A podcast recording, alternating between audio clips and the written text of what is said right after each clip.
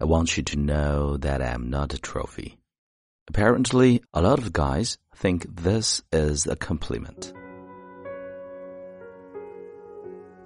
嗨，亲爱的朋友，你好，欢迎收听英语美文朗读，我是你的朋友孟非 Phoenix。今天和你分享的美文叫做《Dear Future Husband》，写给未来的老公。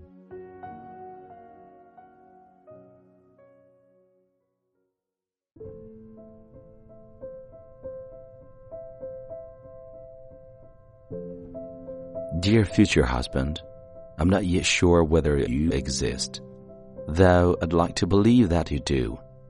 While it may not make much logic sense, you've been on my mind lately. I haven't thought much about what you will look like, how tall you'll be, or what type of car you will drive. I'm not too concerned with the minor details. However, I've been thinking about a few things I want you to know.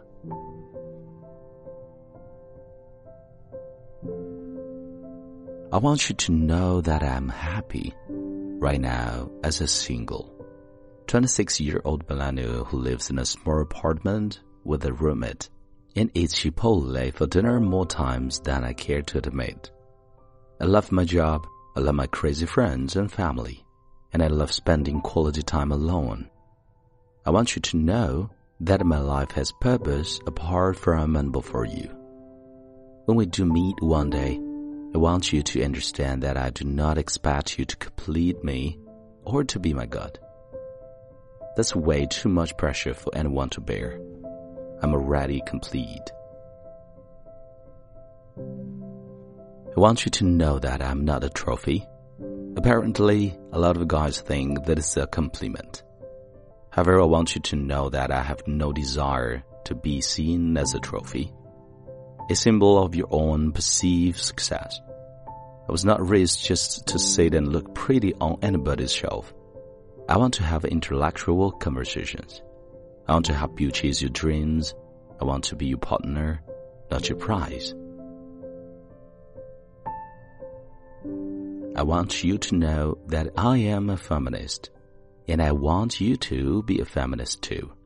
This doesn't mean I'm an anti-man. And it doesn't mean I think myself superior to you. It merely means that as a woman, I believe that I should have the power and the choice to define what it means to be a female. Maybe I will continue to work a full-time job for the duration of our marriage. Maybe one day I will decide to take on the onerous yet rewarding task of being a stay-at-home mom. Either way, I'll be working.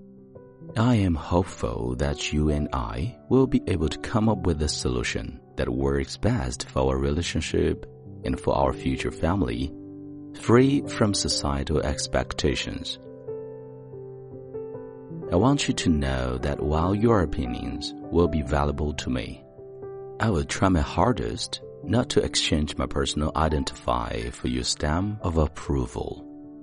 It has taken me over two decades to become comfortable in my own skin, and I don't ever want to compromise that. I hope that you will love me whether I decide to wear my hair long or short. I hope that you will think I am beautiful whether I choose to walk around with a fresh face or eyes adorned with mascara. If we choose to have children, I hope that you will appreciate my body post-pregnancy just as much as you did that day we met. I want you to know that I am not concerned with the size of my future engagement ring, and I will never pressure you to propose. Sure, I've thought about those things. I'm inundated daily with images of blushing brides and fairy tale weddings. But at the end of the day, my goal is not to get married, but to stay married. If you promise to be my best friend for life, I promise not to get caught up in all the wedding madness. Most importantly, I want you to know that when we do fall in love, I will love you unconditionally. I don't expect you to be perfect, and I can guarantee you that I won't be either. I do, however, expect you to accept me fully for who I really am, and I promise to do the same for you. I will never try to change you I'll never let you feel unseen, and I will always be your number one fan. Yours truly, perfectly imperfect me.